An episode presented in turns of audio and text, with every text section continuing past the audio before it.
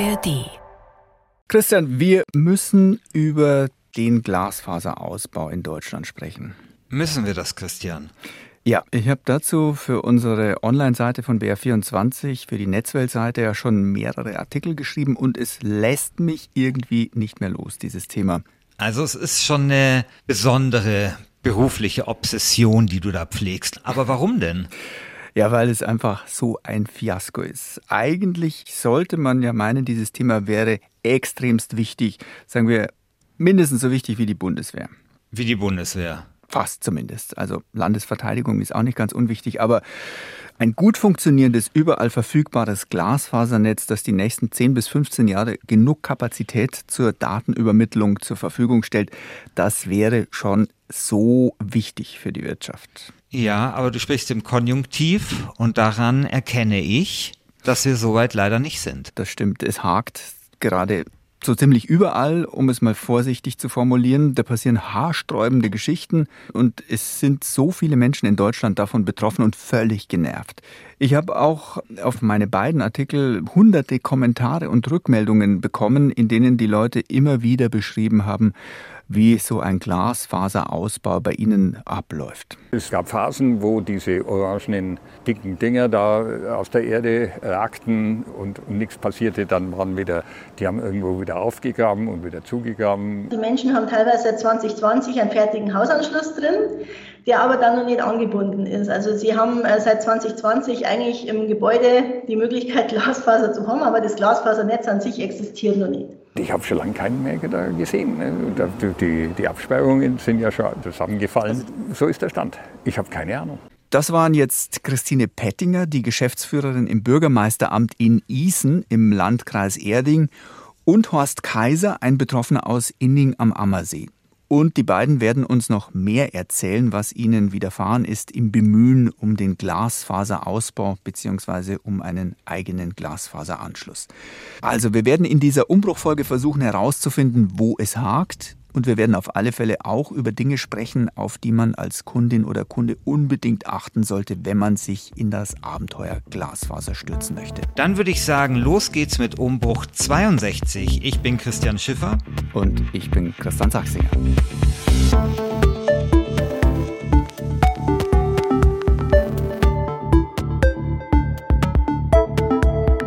Christian, du hattest ja vorher gesagt, dass der Glasfaserausbau so wichtig sei für Deutschland. Aber ich glaube, wir müssen erst mal klären, was das überhaupt ist, also Glasfaser, und warum es so toll wäre, wenn das alle Firmen, aber auch alle Menschen in ihren Häusern und Wohnungen hätten.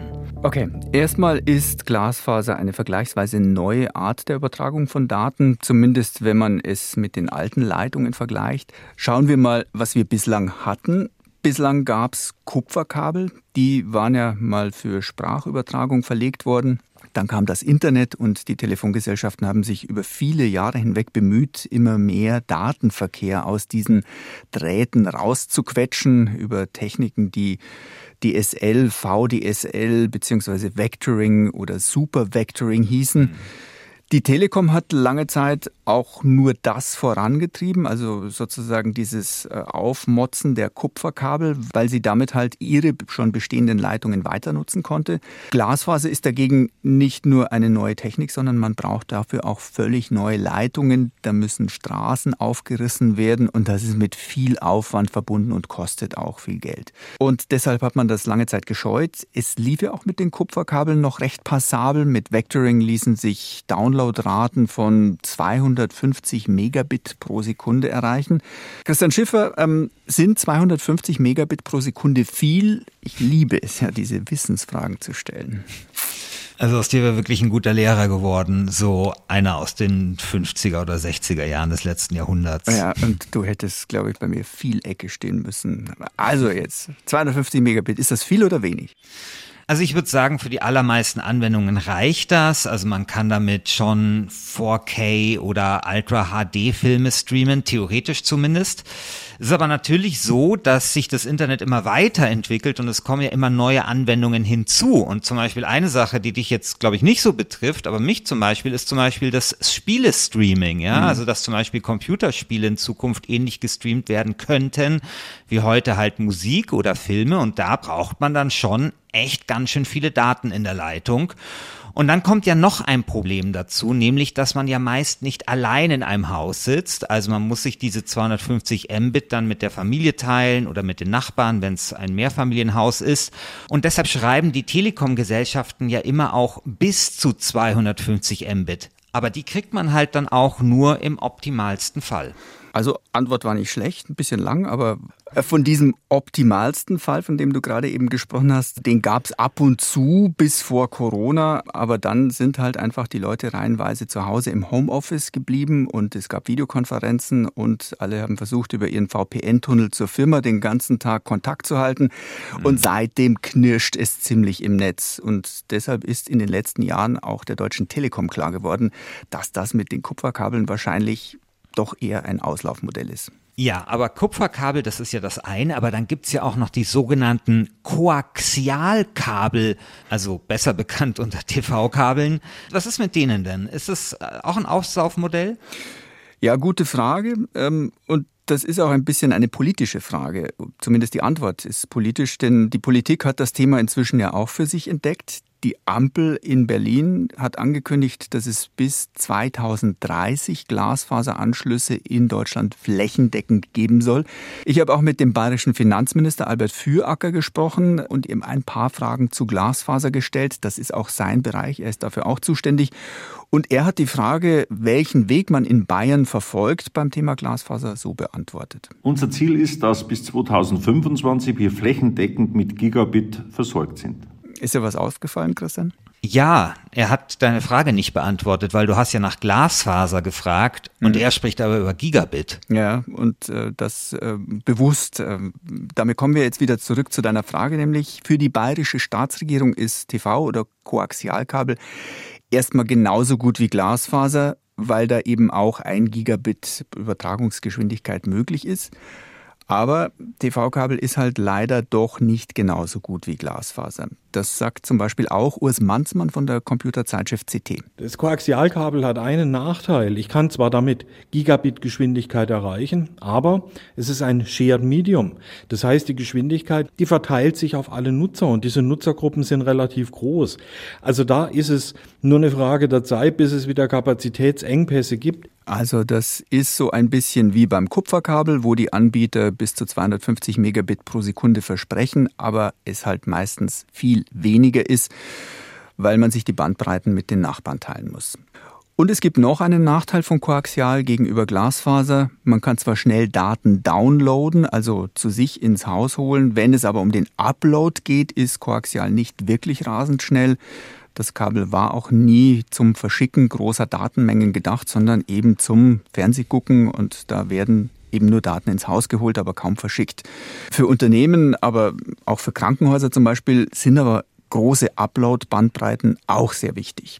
Das heißt, Bayern setzt da jetzt vielleicht, naja, auf eine Technik von gestern, oder?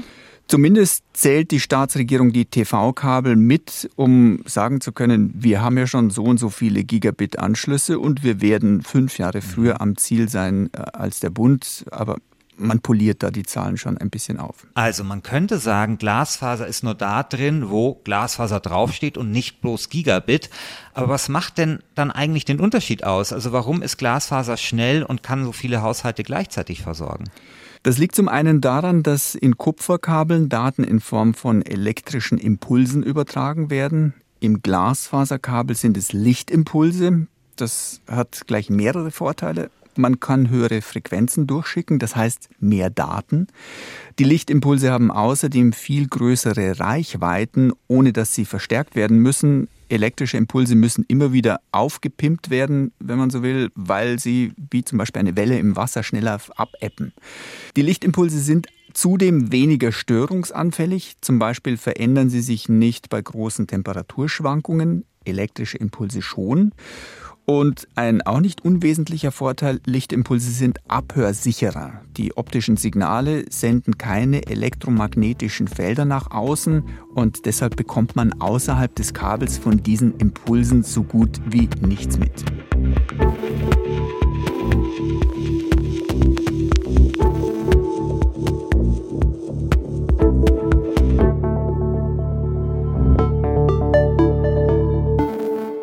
Also ich glaube, wir haben jetzt alle verstanden, warum Glasfaser die Zukunft ist und warum es wirklich Glasfaser sein sollte und nicht ein TV-Kabel. Die Erkenntnis ist jetzt aber auch nicht so unbedingt neu. Und da frage ich mich schon, warum haben wir nicht schon längst seit vielen, vielen Jahren einfach Glasfaser in unseren Haushalten? Ja, Christian, das liegt zum einen daran, dass die Deutsche Telekom, ja immer noch der größte Player mit der meisten finanziellen Power im deutschen Telekommunikationsmarkt ist, dass der sich, wie ich vorhin ja schon erzählt habe, einfach jahrelang gesträubt hat, auf Glasfaser umzuschwenken. Und lange Zeit ging es ja auch mit den Technologien wie Vectoring ganz gut. Und deshalb haben auch die Menschen in Deutschland lange nicht die Notwendigkeit gesehen, dass sie jetzt auf Glasfaser umschwenken sollen. Aber das hat sich halt geändert, eben insbesondere seit Corona. Und zum anderen hat der Staat das Thema auch lange verschlafen. Man hat halt gedacht, passt schon. Und man hat sich auch so ein bisschen hinter die Deutsche Telekom gestellt, bei der der Bund ja immer noch größter Anteilseigner ist. Ja, aber hat sich das jetzt geändert? Also ist der Staat jetzt aufgewacht?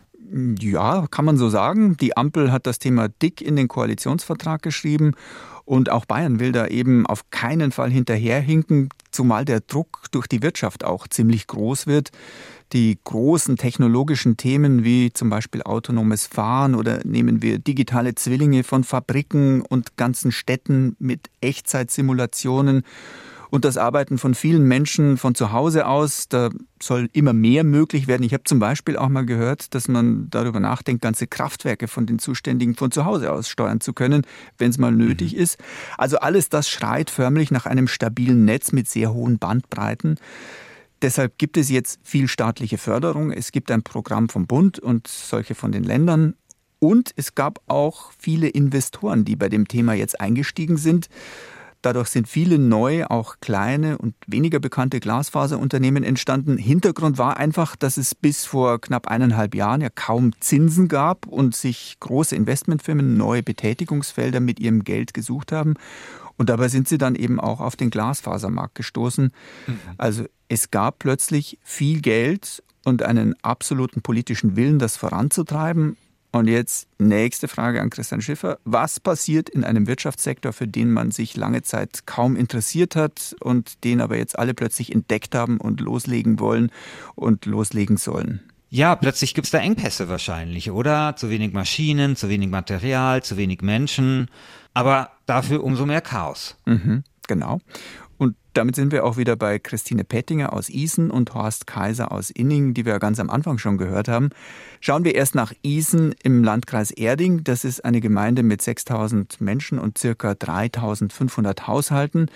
Als ich das erste Mal mit Christine Pettinger, der Geschäftsführerin im Rathaus, gesprochen hatte, das war im März. Da gab es gerade mal zehn Haushalte mit funktionierenden Glasfaseranschlüssen im Ort obwohl die Deutsche Glasfaser bereits seit 2019 mit den Menschen Verträge ausgehandelt hatte. Die Deutsche Glasfaser, muss man wissen, ist die zweitgrößte Gesellschaft, die hierzulande Glasfaserleitungen anbietet, nach der Deutschen Telekom. Also nach 2019 gingen die Arbeiten dann für das superschnelle Internetkabel zwar erstmal zügig los in Isen und inzwischen verfügen viele Häuser auch über einen Anschluss.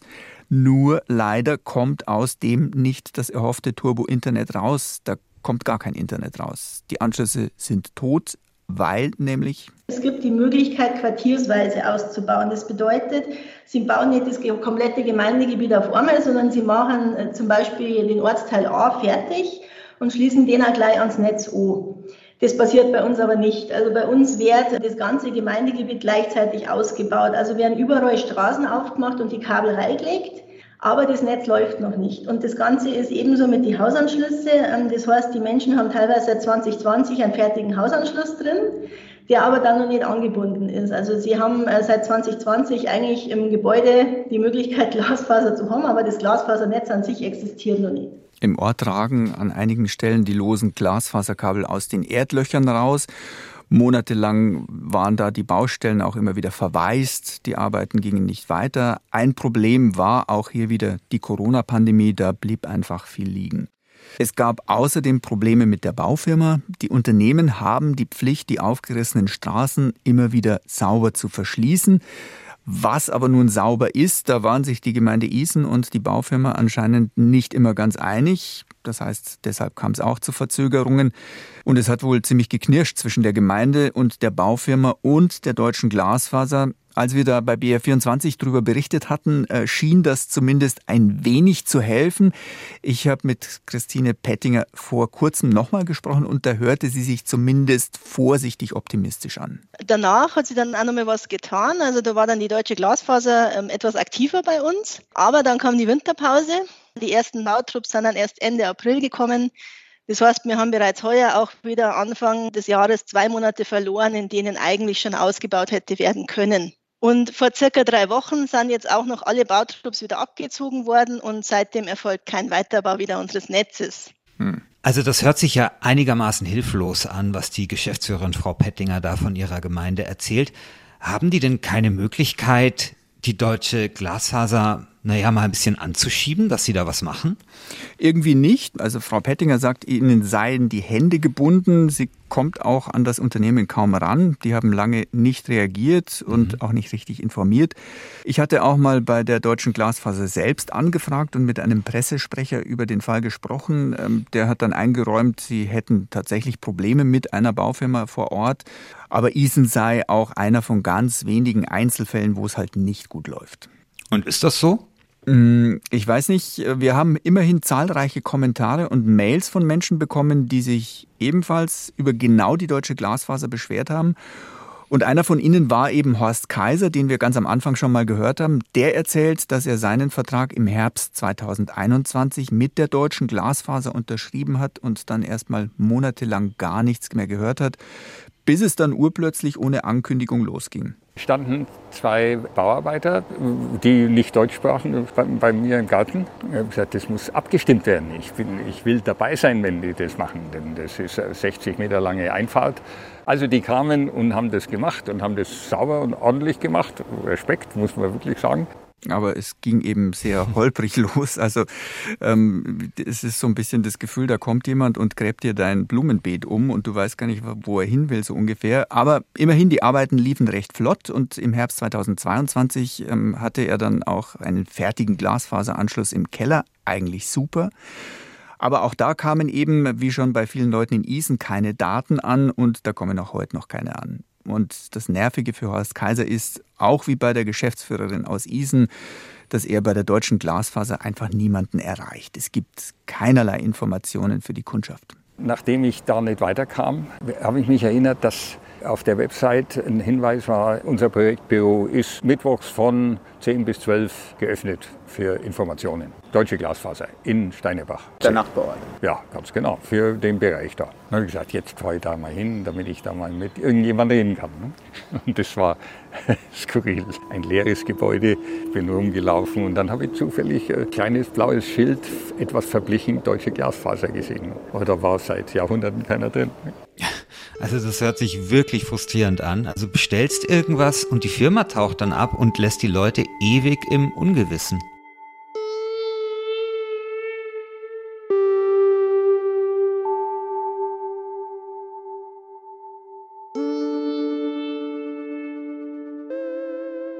Christian, wir haben jetzt schon ein paar Mal den Namen Deutsche Glasfaser gehört. Das scheint schon so ein bisschen der böse Bube unter den Glasfaseranbietern zu sein, oder?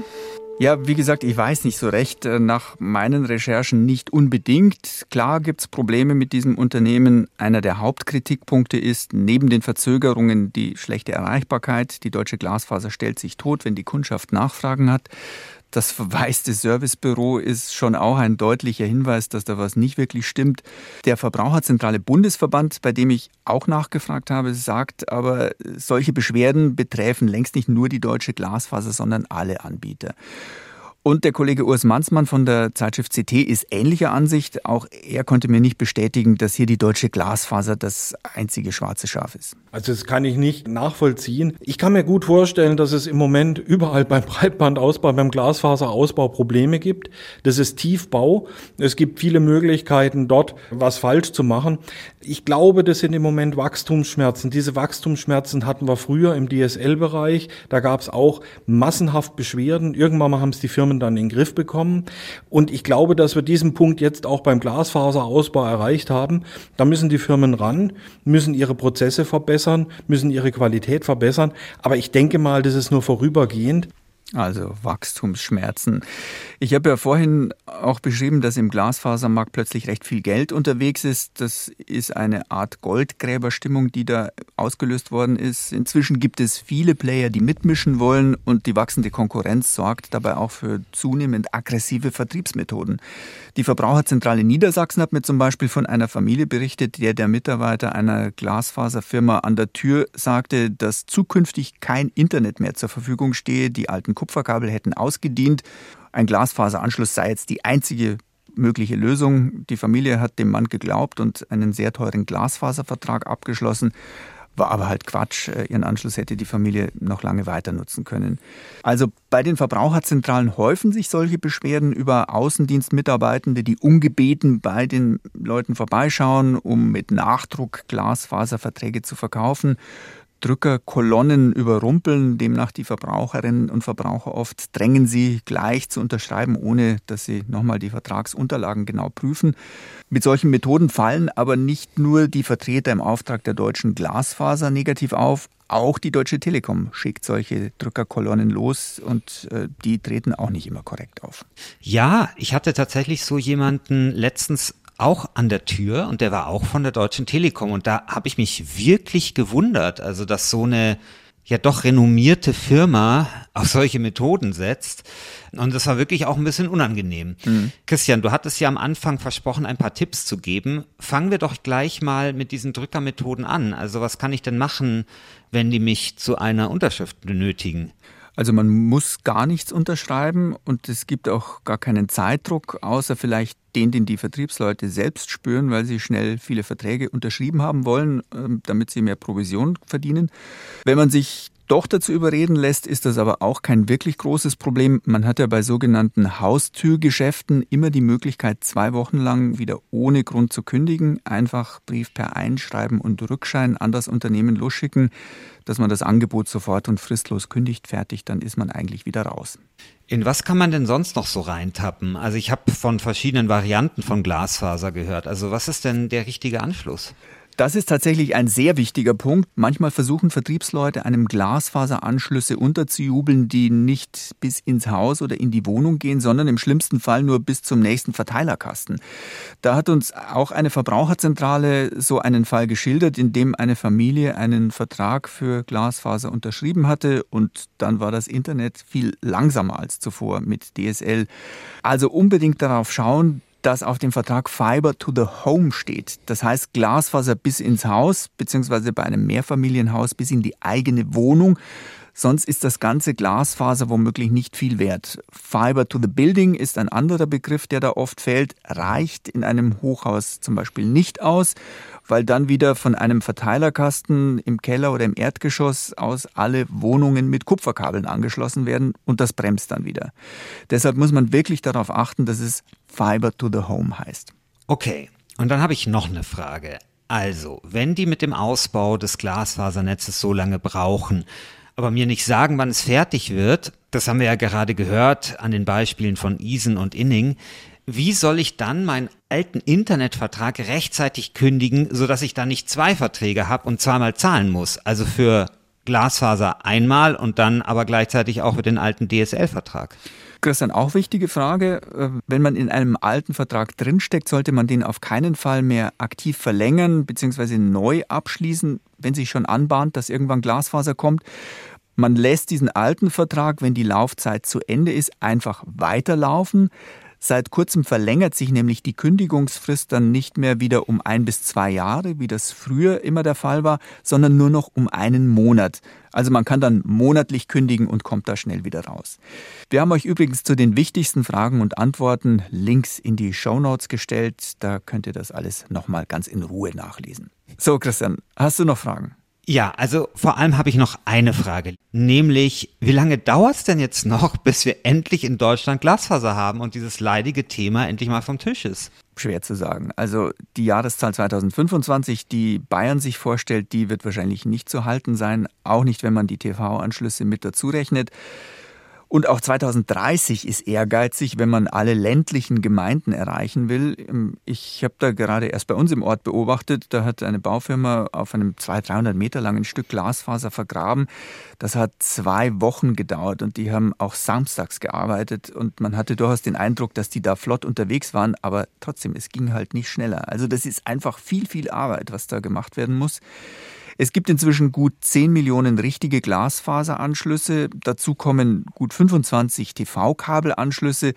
Das sagt aber nicht wirklich viel aus, weil nur ein Drittel dieser eigentlich möglichen Anschlüsse auch wirklich genutzt wird. Viele Menschen wollen im Moment noch gar kein Glasfaser, die müssen also auch erst noch überzeugt werden, damit der Ausbau weiterlaufen kann. Ich glaube vor allem Personen, die viel im Internet unterwegs sind und viel im Homeoffice arbeiten, die kommen demnächst aber um einen Glasfaseranschluss einfach nicht herum. Dann muss man sich halt auf dieses Abenteuer Glasfaser, so unangenehm es sein kann, einlassen, auch wenn es manchmal sehr lange dauert und Ärger bedeutet. Aber vielleicht hilft ja bei der Entscheidung, wer in der Anfangsphase des Ausbaus unterschreibt, muss meistens für den Anschluss nichts zahlen. Teuer wird es erst dann im Nachhinein, wenn man sich vielleicht ein paar Jahre später dann überlegt, dass man doch eigentlich ganz gerne Glasfaser hätte, wenn die Bauarbeiten aber schon durch sind. Und auch wenn es dauert, man zahlt ja erst für den Glasfaseranschluss, wenn das superschnelle Internet bei einem wirklich ankommt.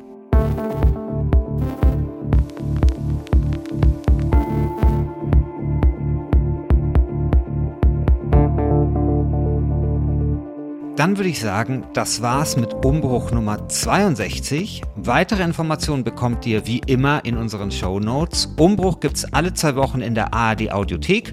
Abonniert uns, das würde uns freuen. Und am Mikrofon verabschieden sich Christian Schiffer und Christian Sachsinger. Halt, ähm, hier noch ein kurzer Hinweis. In der ARD Audiothek findet ihr viele andere Podcasts. Christian, du hattest dich letztes Mal ja so begeistert vom Tatort Geschichte gezeigt. Deshalb oh ja. hier jetzt äh, noch was für dich vielleicht. Als er jetzt zu graben beginnt, ist sich Schliemann sicher. Der Trojanische Krieg muss buchstäblich unter seinen Füßen stattgefunden haben. Ihn will er aufspüren, unter der Oberfläche des Hügels, will Dichtung und Wirklichkeit vereinen. Er will die Stadt Homers finden das ist ein Ausschnitt aus Radio Wissen. In dieser Folge geht es um die Suche nach dem historischen Troja. Also Geschichte-Fans kommen dabei sicher auf ihre Kosten. Aber in Radio Wissen geht es genauso um Psychologie, um Philosophie, um Kultur und Literatur und auch um Technik. Also eine Empfehlung für alle Umbruchhörerinnen und Hörer. Radio Wissen gibt es jeden Wochentag neu, auch in der ARD Audiothek zu finden und überall, wo es Podcasts gibt.